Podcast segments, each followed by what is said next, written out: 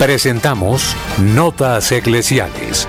La entrevista, la noticia, la crónica, el acontecimiento y la realidad de la Iglesia en Colombia y en el mundo. Bienvenidos.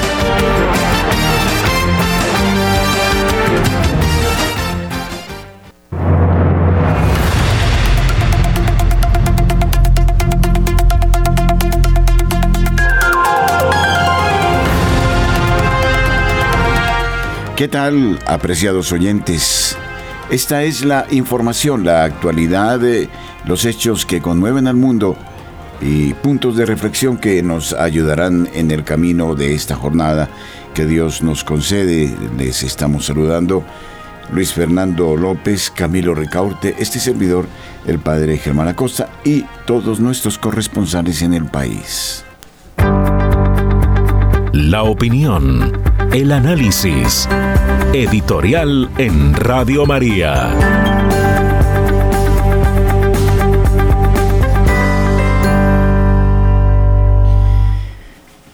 El ministro de las MINTIC ha afirmado que a partir del próximo año se implementará en Colombia la tecnología 5G.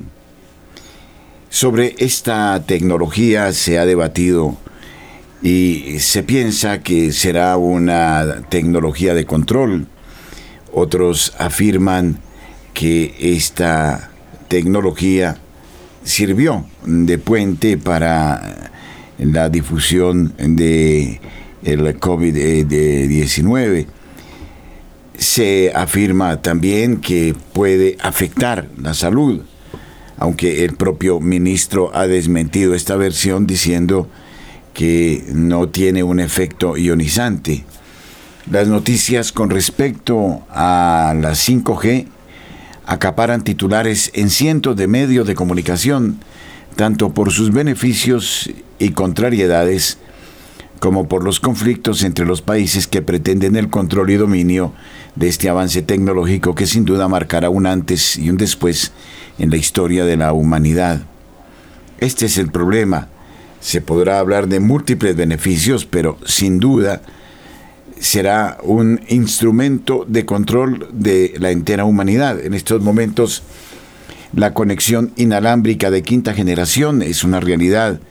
Si bien aún es una tecnología no masificada, es cuestión de tiempo para que eh, su uso sea masivo y que más tarde o temprano eh, llegue a nuestros propios hogares pero ya parece que se abren los pliegos de petición para quienes quieran eh, trabajar esta tecnología, pero sabemos que también es parte del proyecto 2030 y el interés de estas tecnologías, lo apasionantes que puedan ser, lo atractivas, no deben quitarnos de la realidad los efectos nocivos que pueda traer de hecho, naciones desarrolladas iniciaron el despliegue de esta tecnología desde el año 2020 y la cobertura se pretende sea total en el mundo entero en el 2035.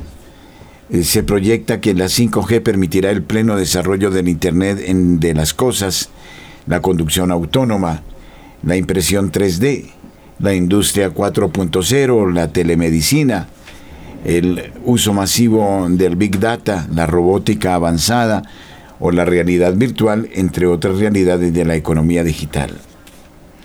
Con estas nuevas tecnologías llegarán eh, los automóviles que se conducen solos, la realidad virtual, las ciudades inteligentes, promete abrir la puerta a nuevos procedimientos quirúrgicos y a una comunicación instantánea para los servicios de emergencia y socorro con una conexión de Internet que será 40 veces más rápida, permitiendo procesar un mayor volumen de datos en menos tiempo, las redes 5G se van a constituir en un eh, imperativo geoestratégico, sobre todo en un momento en el que los datos y la información significan poder y dinero.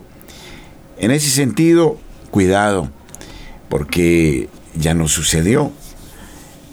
Todas estas tecnologías que ya poseemos nos han atraído, nos han subyugado, pero también tienen un precio muy alto, muy difícil. Si a un niño usted ya eh, le da una tablet para que tenga contenidos que YouTube le proporciona, eh, contenido de carácter infantil, usted queda muy contento porque el niño está calmado, porque el niño mm, no molesta en un restaurante, en una casa. Sin embargo, el niño está inhibiendo una cantidad de funciones eh, a nivel de su corteza cerebral que debería acabar de plasmar, de formar y todas las implicaciones de carácter social que tienen estas redes. En fin, eso ha sido muy bien estudiado. Al lado de la tecnología se hacen sendos análisis de publicidad. Para eso existe Silicon Valley y todo este proceso de colonización mental que nos está llevando a un mundo totalmente distinto. Y Estados Unidos, por ejemplo, en su lucha constante por mantener su estatus de superpotencia, instauró una guerra comercial contra China, de quien llevará la delantera en el desarrollo de la 5G, aplicando sanciones contra las empresas de telecomunicaciones Huawei y otras entidades chinas, y como es lógico, el país asiático no se ha quedado de brazos cruzados ante estas provocaciones, y la Unión Europea ya pone todo su empeño para que el viejo continente no pierda la carrera en la nueva economía digital.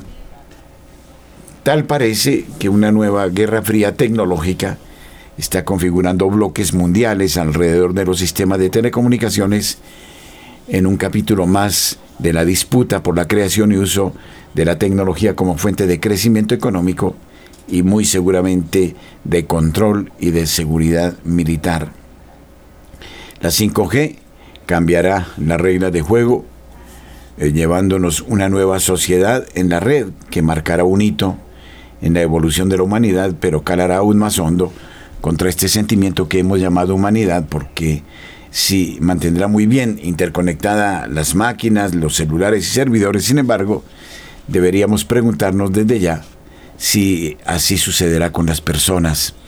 De modo que sobre estas tecnologías habrá que abrir, establecer sendos debates y sin temor para mirar a los pro y contra.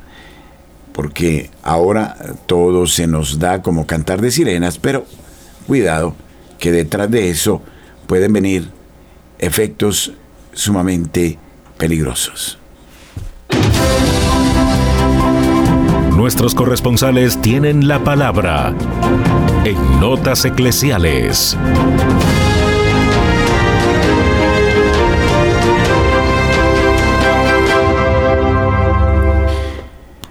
La actualidad de la noticia en breves eh, momentos con Rosa Arrieta desde Cartagena. Muy buenos días a toda la amable audiencia Radio María.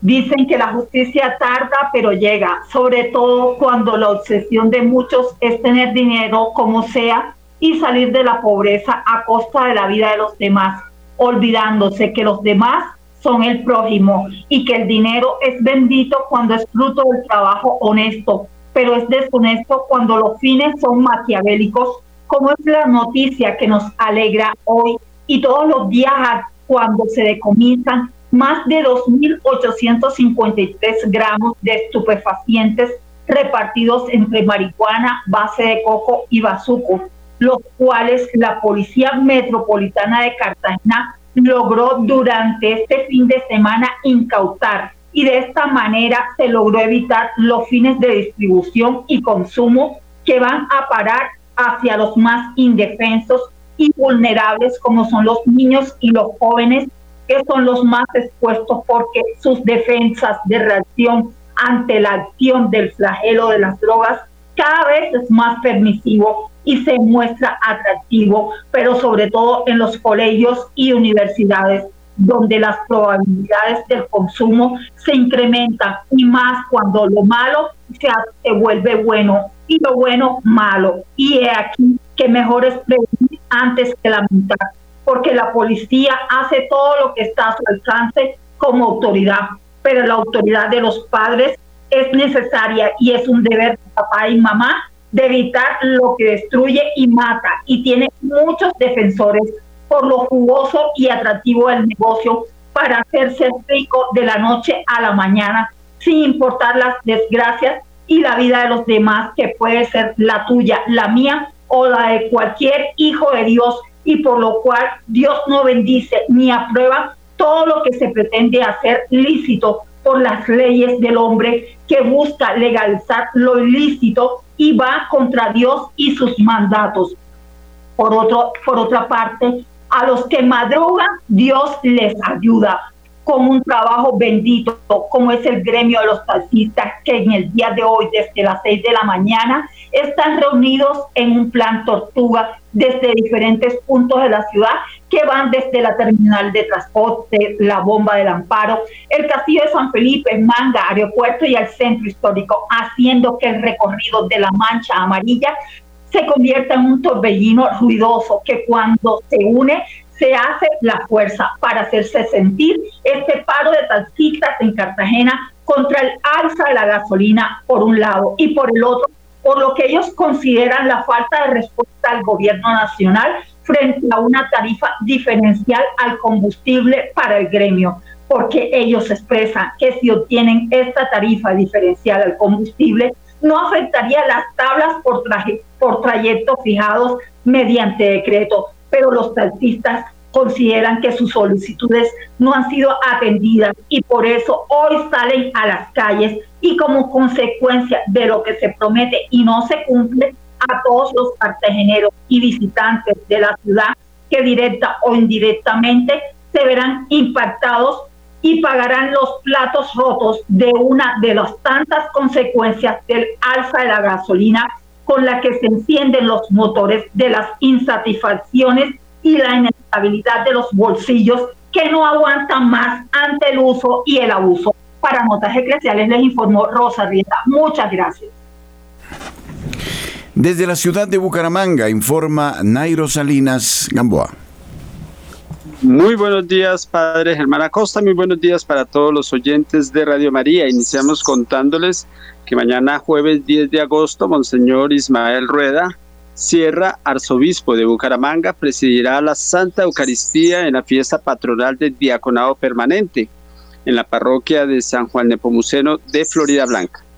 Esta Santa Eucaristía se llevará a cabo a partir de las 6 de la tarde. Están todos cordialmente invitados a esta ceremonia litúrgica orando por la santificación del diaconado permanente, sus familias y que el Señor suscite más vocaciones santas diaconales. Y cambiando de tema, les contamos que son grandes los trancones que a esta hora se presenta en el área metropolitana de Bucaramanga por la jornada de paro nacional que adelanta el gremio de taxistas por el aumento en el precio del combustible.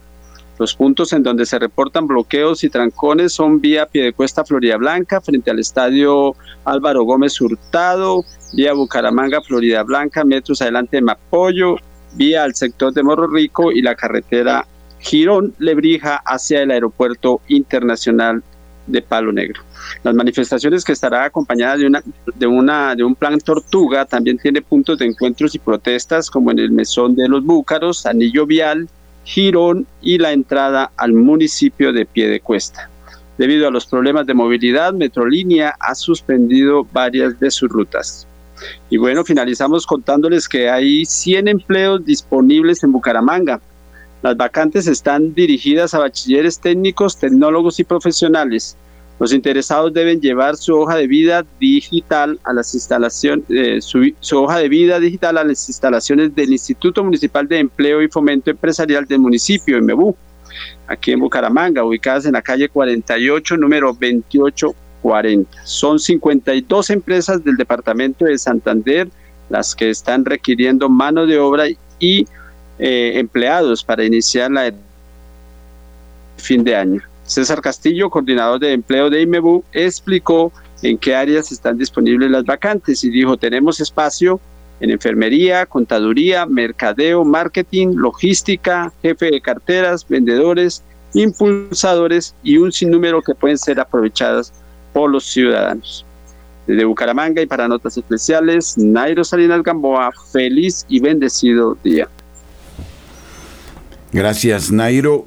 José Luis Hernández en Medellín. Buenos días. Buenos días. Aquí llegamos desde la ciudad de Medellín con toda la información noticiosa. Después de haber terminado una semana ardua de labores en la Feria de las Flores y finalizar con el magno evento, el desfile de silleteros, aquí llegamos con toda la información, la novedad en Medellín, atención. Los concejales aprueban adición de presupuesto. Corresponde a 101 millones de superávit. El Consejo de Medellín aprobó el viernes proyecto de acuerdo de adición presupuestal por 101.617 millones de pesos al distrito para lo que resta del año. Los recursos corresponderían al superávit de ingresos que llegaron durante la vigencia del 2022. Con una votación de 16 votos a favor y 2 en contra, los corporados dieron luz verde a la llegada del dinero extra en 19 proyectos o 11 dependencias de la administración que estaban en déficit o necesitaban recursos adicionales para su cumplimiento. Así llega pues la adición del presupuesto aprobado por los concejales de Medellín. De otro lado, Tres metrocables en la ciudad tendrán mantenimiento. Comienza el próximo 16 de agosto y se extenderá hasta el 25 de agosto. Tome nota, el Metro de Medellín informó que habrá suspensión en el servicio de algunos metrocables de la ciudad debido a las labores anuales para su mantenimiento. La suspensión que será escalonada, será a partir del miércoles 16 de agosto e irá hasta el viernes 25 de agosto. Los cables aéreos donde se adelantan actividades durante todo el día son la línea H, la Sierra, la línea B, el Picacho y la línea M Miraflores. Por esta razón, será necesario suspender la operación de cada uno según la fecha de trabajos, informó la empresa Metro. En noticia de Iglesia, vamos con todo el amor para prepararnos para el gran retiro en la ciudad de Medellín, retiro espiritual el próximo sábado, 12 de agosto. Va acercándose la fecha y aquí estamos ya preparados para este maravilloso tema María Salud de los Enfermos, presencia maternal en medio del sufrimiento. La dirige el padre Samir Lozano Valencia que estará con nosotros. Reiteramos lugar parroquia Vicaría Perpetua Hospital San Vicente de Paul, entrada por el sector de Bolívar, de 8 de la mañana a una de la tarde. Mayores informes 313-591-3497. Totalmente gratis. El gran retiro espiritual en la ciudad de Medellín el próximo 12 de agosto. Todos cordialmente invitados. Amigos, ha sido toda la información desde la Bella Villa, informó su corresponsal José Luis Hernández. Un feliz día para todos. Los hechos, los acontecimientos en el Caribe colombiano, desde Barranquilla, con nosotros Julio Giraldo. Muy buenos días a toda la amable audiencia de Radio María en Colombia y el exterior. Un saludo como siempre cariñoso para la mesa de trabajo. Y esto es lo que hoy hace noticia en Barranquilla y la costa norte colombiana. Fuerte vendaval ocurrió ayer en Barranquilla y sus alrededores. Muy temprana de la mañana se presentaron estos vientos fuertes que arrasaron con árboles, líneas eléctricas, viviendas y son más de 250 familias damnificadas. Esto ocurrió en los municipios de Soledad y de Malambo. Las autoridades de inmediato han estado al frente de esta emergencia para tratar de ayudar en lo que se pueda y en lo que sea posible a todas las personas que quedaron sin techo, que quedaron sin enseres, que quedaron damnificadas. Estos vendavales son muy propios por acá en la costa, los vientos fuertes que arrasan con todo. Esperemos que pronto estos se o estos personas que quedaron sin vivienda, sin enseres, sin comida, puedan solucionar sus problemas. En otro ángulo de la noticia, protestas se preparan aquí en Barranquilla para reclamar o protestar por diferentes problemas. Por un lado, la inseguridad que sigue galopando, la extorsión a los tenderos, a los pequeños comerciantes, a los vendedores de la calle, eh, la inseguridad que se siente cuando se sale a la ciudad, cuando se entra a un banco. La gente quiere salir a la calle a sentar su voz de protesta para reclamar una pronta solución a esto. Por otro lado, los taxistas, que hoy en las distintas ciudades de Colombia salen también a protestar por el alza en la, en la gasolina, aquí en Barranquilla hoy no será esta protesta, sino que está programada para más adelante. Y también los que saldrán a reclamar por los servicios caros, servicios que ya no dejan respirar a los hogares, o se paga servicios o se merca. Es decir, si se paga la luz, tenemos que prepararnos a comer viento raspado y agua molida, porque no queda para más. Pero estas protestas se harán por las principales calles de la ciudad y esperamos que sean en paz y en armonía y con los resultados pues sean satisfactorios, es decir, que por lo que protestan el gobierno pueda solucionar esto. Y finalmente, y muy rápidamente, el escándalo en que se ha visto involucrado Nicolás Petro y su ex esposa, pues el epicentro fue aquí en Barranquilla. Por eso esta es una noticia siempre, diaria. Es el tema de los comentarios en toda parte, porque todo se originó aquí en esta ciudad. Ya los eh, sindicados están aquí en Barranquilla gozando de su libertad y preparándose para las audiencias que vienen. Mientras tanto, los barranquilleros, como siempre, folclóricamente viven esta situación, sacándole chistes a este acontecimiento en todas las esquinas de la ciudad. Bien, desde Barranquilla y para Radio María, Julio Giraldo. Marta Borrero está desde la ciudad de Cali. Buenos días. Hola, muy buenos días para todos. El 90% de los estudiantes de las instituciones educativas oficiales aquí en Cali está en un riesgo medio o alto en salud mental. El informe más reciente del Observatorio de Salud Mental de Cali reveló que el 20% de los estudiantes de instituciones educativas oficiales se encuentra en riesgo alto de salud mental, 70% riesgo medio y 10% en riesgo bajo. Para llegar a estas cifras se hicieron 619 monitoreos en siete instituciones educativas oficiales durante el año 2022 con estudiantes entre los 10 y los 18 años.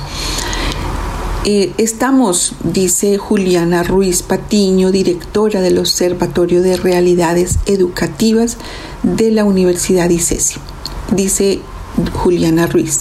Estamos ante un panorama crítico. Sabemos que los problemas de salud mental atentan contra la vida de los estudiantes. Se han presentado cada vez más intentos de suicidio, suicidios, acoso escolar y otros indicadores que hablan no solo del deterioro del bienestar de los estudiantes, sino de la convivencia escolar. Otro aspecto preocupante es la salud mental de los docentes, lo que nos indica que los problemas de salud mental afectan a toda la comunidad educativa. Los cambios drásticos en las rutinas de estudio, las dificultades en el desarrollo de actividades académicas, las reacciones agresivas, el retraimiento y el humor fluctuante son síntomas de alerta En Cali los reportes de los factores de riesgo en salud mental tuvieron un aumento significativo entre el 2021 y el 2022. Por ejemplo, durante los últimos cuatro meses del 2021, la Secretaría de Salud Pública de Cali recibió 17 reportes por consumo de sustancias psicoactivas en instituciones educativas oficiales, cifra que se elevó, escuchen esto, a 306 reportes durante los primeros cuatro meses del 2022. Es un aumento alarmante, pasar de 17 reportes a 306 reportes de eh, un año al otro. Las sustancias más consumidas son marihuana, 21%, vapeador 10%, clonazepam 3% y bebidas alcohólicas 2%. También hubo un aumento en los casos de intento de suicidio. 30 durante los últimos cuatro meses del 2021 y 186 en los primeros cuatro meses del 2022. Es alarmante realmente estas cifras la situación de la salud mental de nuestros jóvenes y de los docentes, porque ya entran también los docentes. Oremos insistentemente por nuestras ciudades, por las instituciones educativas. Continuemos con esta jornada de Radio María, de acompañar en todas las oraciones nuestras ciudades y las poblaciones, en este caso juveniles e infantiles. Soy Marta Borrero para las notas eclesiales de la Radio María. William Fernando Cabrera nos trae la información eh, desde Sibundoy, lamentando el fallecimiento de Monseñor Luis Alberto Parra Mora, obispo emérito de Mocoa Sibundoy. William Fernando, buenos días.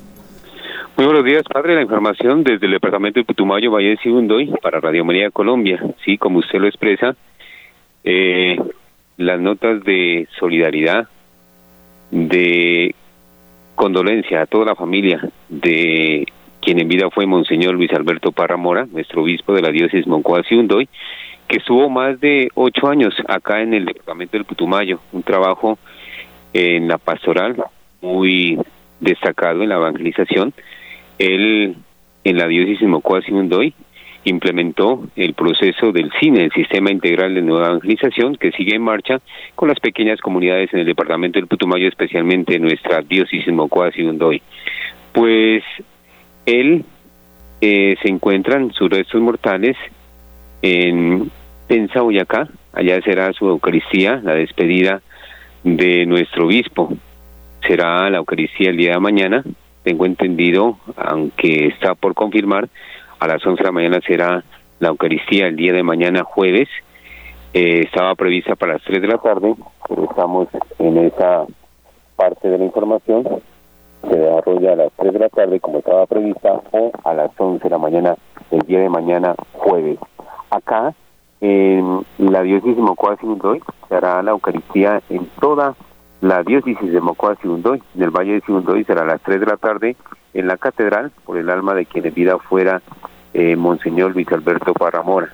Está invitando el vicario general de la diócesis Mocoa de a esta Eucaristía en la catedral, invitadas todas las parroquias, toda la comunidad, los laicos comprometidos con la iglesia a este acto de piedad cristiana, 3 de la tarde mañana acá en la catedral San Pablo Apóstol. Pues para su familia expresamos sinceros eh, agradecimientos por todo lo que fue nuestro obispo, Monseñor Luis Alberto Parramora, igualmente Monseñor Luis Albeiro Maldonado Monsalve está ya ante un comunicado las palabras de condolencia para su familia de quien en vida fue Monseñor Luis Alberto Parramora. Pues esta es la información desde la diócesis Mocoa Undoy, elevando una oración por el alma de nuestro obispo que falleció y seguimos orando siempre por su familia que queda para la gloria de Dios con un sacerdote, con un obispo entregado a la evangelización. La información para Radio María Colombia informó William Fernando Cabrera. Muy buen día para todos.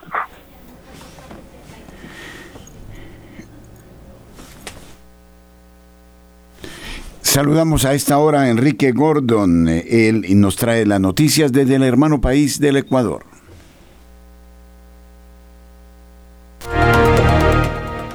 Saludos cordiales, Padre Germán y hermanos de Radio María Colombia. Así es la información más importante de nuestro país. A propósito que estamos a 11 días de una jornada electoral. Comenzamos con información sobre seguridad. Las Fuerzas Armadas recibieron este día martes 42 vehículos y equipamiento de protección para reforzar la lucha contra la inseguridad causada por el auge de la delincuencia y el crimen organizado. Esta semana también se entregaron los 20 primeros vehículos blindados de un total de 179 adquiridos en Turquía e Israel. Esas unidades con capacidad de transportar 11 soldados armados y equipados poseen un blindaje contra proyectiles o dispositivos explosivos improvisados y están equipados con una ametralladora calibre 12.7 milímetros y un sistema de visión nocturna para operar en la noche. En otra información, la Agencia de Regulación y Control de las Telecomunicaciones Arcotel informó este 4 de julio que el servicio de telefonía celular no se interrumpirá mientras avanza el proceso de renegociación con las principales concesionarias del espectro radioeléctrico celular en nuestro país. El gobierno y las operadoras empezaron un proceso de renegociación en enero de este año y debía concluir a inicios de junio, pero el pasado 24 de mayo el Arcotel suspendió hasta por 120 días las mesas de conversación, detallando que se renegociará revisando nuevos artículos que van en beneficio de los usuarios y de la incidencia de estos aspectos que valoran el servicio a la comunidad de estas empresas. Y por último, el feriado del 10 de agosto es quizá uno de los más importantes para nuestro país, no solo porque conmemora la gesta heroica que dio lugar al primer grito de la independencia, para celebrar así los 214 años de aquel histórico día, sino porque es el previo a una jornada de elecciones muy importante para nuestro país. En el centro histórico, en especial en la ciudad de Quito, hay lugares que marcarán el camino de esta gesta independentista al recorrer las varias cuadras que tiene de reliquias arquitectónicas. La recordando así la fundación de la República del Ecuador en el año 1830. Y nos despedimos denotando dos noticias importantes sobre las actividades de Radio María por estos 25 años de evangelización.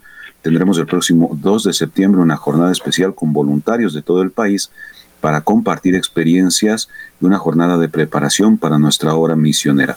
Y a finales del mes de septiembre tendremos la decimosegunda jornada del concierto mariano con interesantes artistas para compartir con nuestros oyentes esta oportunidad de celebrar los 25 años de Radio María en el Ecuador. Con esto terminamos la información desde la mitad del mundo. Hermanos en Colombia, un abrazo, bendiciones y gracias.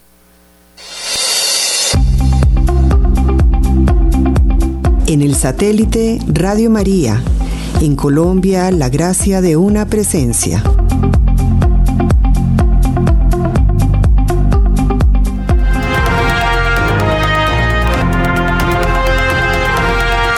Al Papa le preocupa la rigidez de algunos sacerdotes jóvenes y así lo ha contado en una entrevista concedida a Vida Nueva. Reacciona así porque tiene miedo ante un tiempo de inseguridad que estamos viviendo y ese miedo no les deja andar, responde Francisco sobre la rigidez de algunos sacerdotes jóvenes. Hay que quitarles este temor y ayudarles. Por otro lado, esa coraza esconde mucha podredumbre, dice el Papa ya he tenido que intervenir algunas diócesis de varios países con unos parámetros parecidos. Detrás de ese tradicionalismo hemos descubierto problemas morales y vicios graves, dobles vidas. Todos sabemos de obispos que, como necesitaban curas, han echado mano de personas a las que habían echado de otros seminarios por inmorales. E insiste, la rigidez no me gusta porque es un mal síntoma de vida interior. El pastor no puede darse el lujo de ser rígido. El pastor tiene que estar a mano de lo que venga, concluye. Alguien me dijo hace poco que la rigidez de los sacerdotes jóvenes brota porque están cansados del actual relativismo, pero no siempre es así. A los obispos les pido que tengan cuidado con esta deriva y que tengan claro que no solo las beatas y meldas son los mejores curas. Caray. Si uno te pone eh, de cara de santito y le da la vuelta los ojos, desconfía. Necesitamos seminaristas normales con sus problemas que jueguen al fútbol, que no vayan a los barrios a dogmatizar. A mí me ayudaba a pedir informes a las mujeres de las parroquias, a los coadjutores y a los hermanos donde iban los seminaristas. Bueno, un artículo este que será todo también de reflexión, de análisis. No siempre quien es una persona ortodoxa es malo, ni quien es una persona liberal es buena. Al contrario, de modo que eh, este artículo realmente suscitará muchas reflexiones.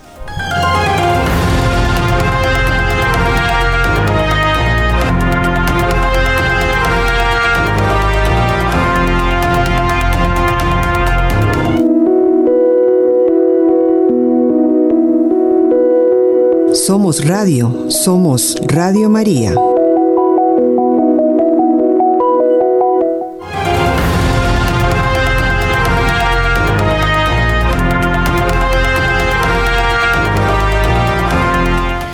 El Opus Dei estudiará las consecuencias de las modificaciones del Papa a las prelaturas con un breve comunicado, la prelatura comunicó que estudiará las consecuencias de las modificaciones en el marco de los trabajos que se están realizando sobre la adaptación de los estatutos.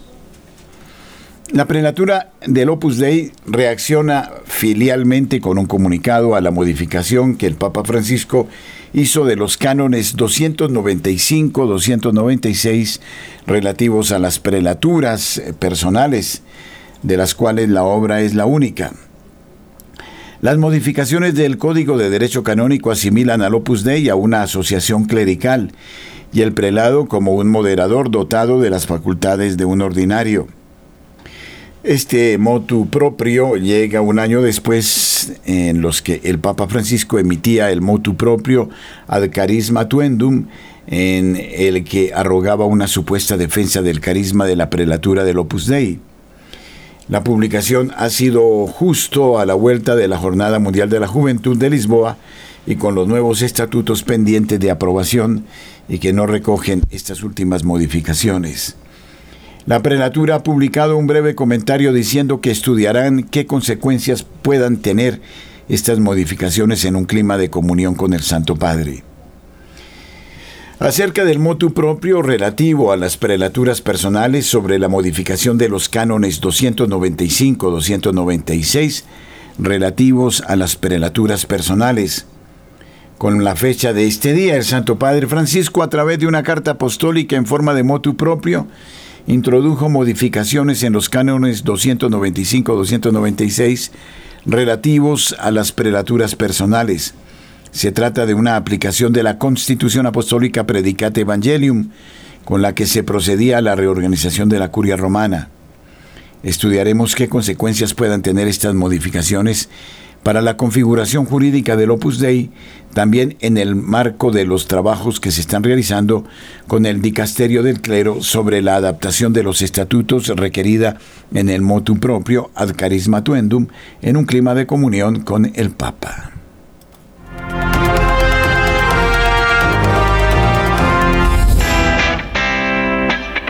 A nuestros oyentes en la ciudad de Medellín queremos invitarles a nuestro próximo gran retiro. Nos encontraremos el sábado 12 de agosto desde las 8 de la mañana y hasta la 1 de la tarde en la Vicaría Perpetua del Hospital San Vicente de Paul, Hospital Fundación San Vicente. Nos acompañará el padre Samir Lozano Valencia, quien nos hablará acerca de María, salud de los enfermos. Presencia maternal en medio del sufrimiento. Mayores informes a los siguientes números de teléfono 604-557-9589 o al móvil 313-591-3497. Entrada libre, les esperamos.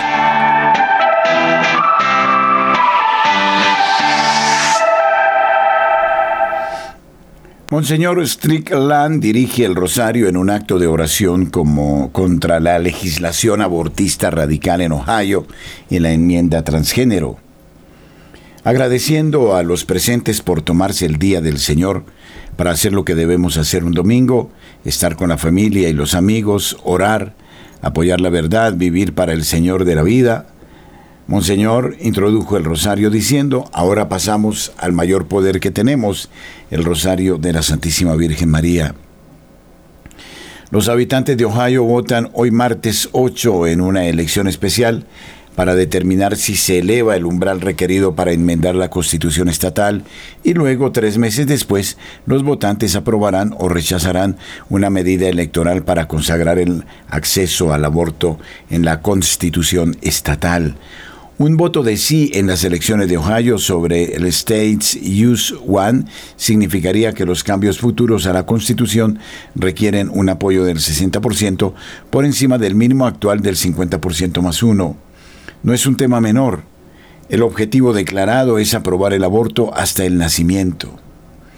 Según relata LSN, el obispo Joseph Strickland de Tyler, Texas, se dirigió a los Provida de Ohio en el Rosario en una manifestación de oración celebrada en Norwood, Ohio, no lejos del centro de Cincinnati, en oposición a los cambios propuestos a la Constitución del Estado que consagrarían el aborto como un supuesto derecho y permitirían la mutilación de niños a través de cirugías transgénero sin notificación o consentimiento de los padres mientras el obispo dirigía a todos los presentes en el rezo de los misterios luminosos del rosario que conmemoran el ministerio activo de la vida de Cristo, una imagen de la Santísima Virgen María era llevada alrededor de la manifestación como un signo de consagración del Estado de Ohio a la Madre de Dios y una súplica por su protección de todos los niños en el Estado agradeciendo a los presentes por tomarse el día del Señor para hacer lo que debemos hacer un domingo,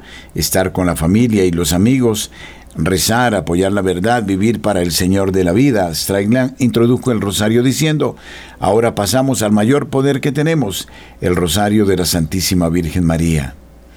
Doy la bienvenida a aquellos de vosotros que quizá no forméis parte de la comunidad católica, pero sí sois parte de la familia de Dios y sois preciosos ante sus ojos. Somos preciosos ante nuestro Dios amoroso si respiramos. Esa es la señal que Dios nos da de que nos ama hacer lo que debemos hacer y porque nos ama nos llama del pecado a una vida virtuosa a la luz de su Hijo. A continuación explicó los misterios luminosos del rosario como una reflexión sobre la vida de Cristo al entrar en su ministerio público.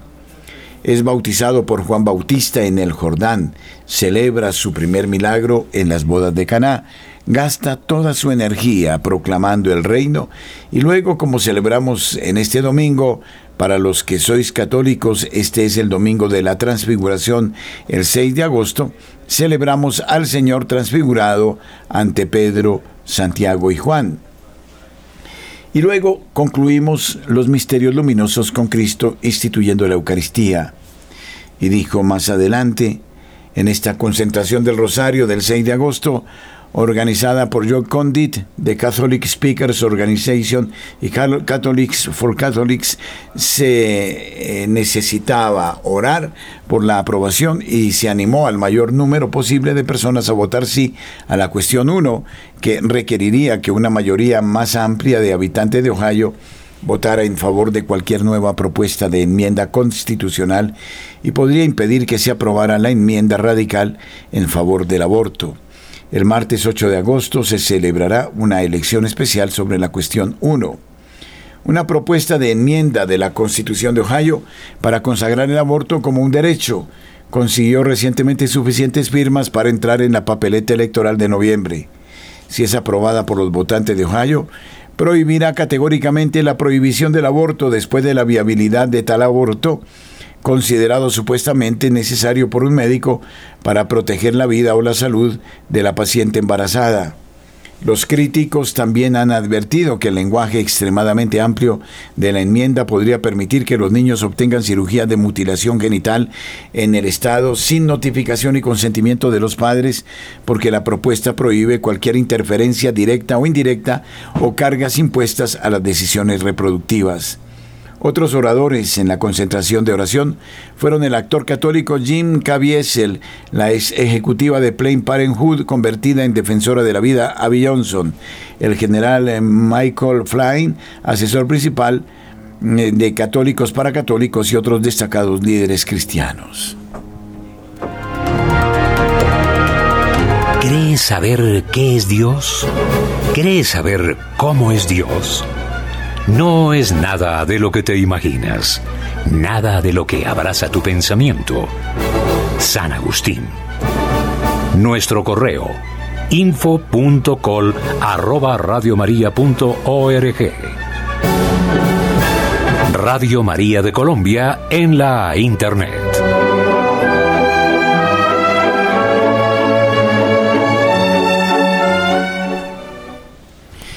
La selección del jurado en Washington está programada para comenzar el miércoles 9 de agosto para el primero de dos juicios separados que involucran a un grupo de activistas pro vida que enfrentarán cargos federales por sus esfuerzos para salvar bebés no nacidos. Si son declarados culpables, cada uno podría enfrentar más de una década de prisión y cientos de miles de dólares en multas. El año pasado, un gran jurado federal dictó una acusación de dos cargos contra nueve opositores al aborto por presuntamente participar en una conspiración para crear un bloqueo en la clínica de atención de salud reproductiva para evitar que la clínica brinde y los pacientes reciban servicios de salud reproductiva. Este es un auténtico eufemismo por bloquear el acceso a la notoria clínica Washington Surgery en el centro de Washington, D.C., en un rescate tradicional, no una red Ross Rescue, en octubre de 2020. La directora del levantamiento progresista antiaborto, Lauren Handy, de 28 años, Jonathan Darnell, de 40, Jay Smith, de 32, Paulette Harlow, de 73, Jan Marshall, de 72, John Hinshaw de 67, Heather Aidoni de 61, Guillermo Guzmán de 52 y la heroína provida Johan Bell de 74 años fueron acusados de conspiración contra los derechos y violación de la ley de libertad de acceso a las entradas de las clínicas por el esfuerzo. Herb Gerardi, una mujer de 25 años que se identifica como hombre pero se opone firmemente al aborto, fue acusada por separado por su participación en el mismo rescate. La ley FACE prohíbe las conductas violentas, amenazantes, dañinas y obstructivas destinadas a lesionar, intimidar o interferir con el derecho a buscar, obtener o proporcionar servicios de salud reproductiva. La acusación original anunciada por la fiscal general adjunta Kristen Clark de la División de Derechos Civiles del Departamento de Justicia y el fiscal federal Matthew Graves para el Distrito de Columbia en marzo de 2022 acusa al grupo de viajar desde numerosos estados del noreste y medio oeste como parte de una conspiración para bloquear el acceso a la clínica que es conocida por realizar abortos tardíos. Según un comunicado de prensa del Departamento de Justicia, Hendy Smith, Harlow, Marshall, Hinshaw, Aidon y Good Bell ingresaron a la fuerza a la clínica y se dispusieron a bloquear dos puertas de la clínica con sus cuerpos, muebles, cadenas y cuerdas. Una vez que se estableció el bloqueo, Darnell transmitió imágenes en vivo de las actividades de sus coacusados. Los acusados supuestamente violaron la ley FACE cuando hicieron uso de obstrucción física para lesionar, intimidar o interferir con los empleados de la clínica y una paciente porque estaban brindando u obteniendo servicios de salud reproductiva. Una acusación de reemplazo dictada en octubre de 2022 alegaba que Geralti conspiró con Hendy para llevar a cabo el rescate. Si son declarados culpables, cada uno de los acusados se enfrenta hasta 11 años de prisión, tres años de libertad supervisada y una multa de 350 mil dólares. El abogado litigante principal de Thomas Moore Society, Martin Cannon, dijo que si bien la violación de la ley FACE bajo las circunstancias acusadas es un delito menor, el cargo de conspiración, si se prueba, es un delito grave. Según Canon, eso es mucha sobrecarga hay otro estatuto federal de conspiración bajo el cual podrían haber presentado cargos que hace que la conspiración no sea peor que el cargo subyacente. Dijo, pero si eres provida no recibes este tipo de consideración procesal todo el tiempo, simplemente te acosan cuando pueden. Bueno, si esto sucede en los Estados Unidos de América, un país de libertades, ¿qué podemos esperar? ¿Cuáles son esas libertades? Además, estos eufemismos de eh, los cargos federales que se realizan contra la protección de la salud, bueno, ya serían suficientes como para discutir eh, este término y para generar una polémica que esperemos sea a nivel mundial si es que se atreven a acusar a estas personas para llevarlas a la prisión y con una acción que parecería de auténticos reos que han eh, cometido delitos atroces. El mundo definitivamente está al revés. Apreciados oyentes de la ciudad de Manizales, gracias por distinguirnos con su amable sintonía. Somos familia. Nuestra madre nos acoge con singular afecto somos invitados a su casa para vivir unidos la experiencia de comunión con nuestros hermanos. Nos encontraremos este sábado 12 de agosto en el auditorio del SECAM, calle 45, número 24B13, entre las 2 y las 5 y 30 de la tarde. Agradecemos la gentileza del Padre Hugo Armando Galvez Gallego, quien nos convoca para un momento de reflexión en torno al tema La Virgen María, Asunta al Cielo. Mayores informes al celular 310-773-6767. Los esperamos. Entrada libre. Director católico despedido después de tratar de promover la fe con un nuevo plan de estudios. En este episodio de The John Henry Western Show me siento con Douglas Yadel eh, Darnowski, dice el director, donde hablamos sobre la repentina, impactante partida de Douglas de una escuela católica en la diócesis de Nashville, Tennessee.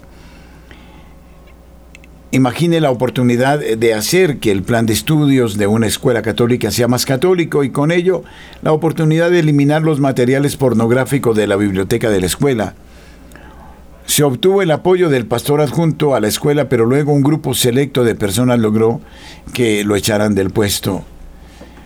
En este episodio de John Henry West Shaw, eh, Douglas y Adele Darkowski, padres católicos de 15 años, de 15 niños, discuten el despido de Douglas como director de una escuela católica en la diócesis de Nashville, Tennessee, luego de que un grupo de familias lo criticaron y se opusieron a un plan de estudios más católico y a la eliminación de un libro pornográfico de la biblioteca de la escuela. Douglas trabajó anteriormente en el mundo académico durante casi 20 años antes de convertirse en director de la escuela secundaria en 2022, hacia el final de su mandato como profesor de biología en una universidad de Indiana, comenzó a hablar sobre los orígenes de la COVID y dijo que las máscaras les robaban a los estudiantes su humanidad que tenían derecho a quitárselos y decían que Jesucristo era la única solución para los problemas del mundo. Esto le valió cargos de la universidad, incluidos cargos de acoso religioso.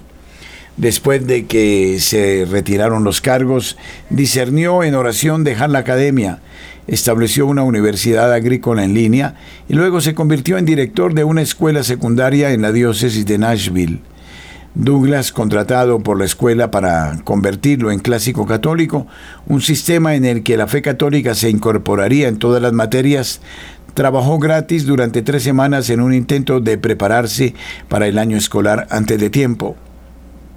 También eliminó libros que pensó que eran espiritualmente peligrosos de la biblioteca de la escuela, incluida la serie de Harry Potter y el libro que contenía pasajes pornográficos. Al describir el estado del plan de estudios de la escuela cuando llegó, Douglas recuerda haber encontrado materiales LGBT para estudiantes de segundo grado en un sitio web que usaba la escuela. Y pensé, si puedo encontrar esto en dos minutos, hay otras cosas aquí, afirma, encontré algo que costaba un tercio del precio daba acceso al doble de personas y sabía por experiencia personal que era muy saludable. De todas maneras, este eh, eh, profesor en una reunión escolar con los padres el 17 de julio se encontró con una feroz oposición de un grupo selecto de familias sobre los cambios propuestos. Les dije a los padres en una reunión sobre retirar los libros y básicamente dijeron, bueno, no es tan malo como algunas de las cosas en la escuela pública, eventualmente lo verán de todos modos, dijo. Cuando Douglas explica además que los padres no estaban contentos de que él fuera el primer director varón de la escuela y que contrató a un maestro varón, también les dijo a los padres que se deshizo del sitio web que contenía materiales LGBT por uno más saludable y para su sorpresa entonces también se enfurecieron. Los padres también protestaron por su intento de adoptar un plan de estudios clásico católico, afirmando que empujaría la religión a los niños las 24 horas del día, los 7 días de la semana. Esta es la tristísima realidad que incluso lo estamos viendo en Colombia. Son los propios padres quienes en muchos casos están alentando estas políticas de descristianización en los colegios. Y entonces, ¿qué nos puede suceder? que nos espera algo atroz, algo terrible.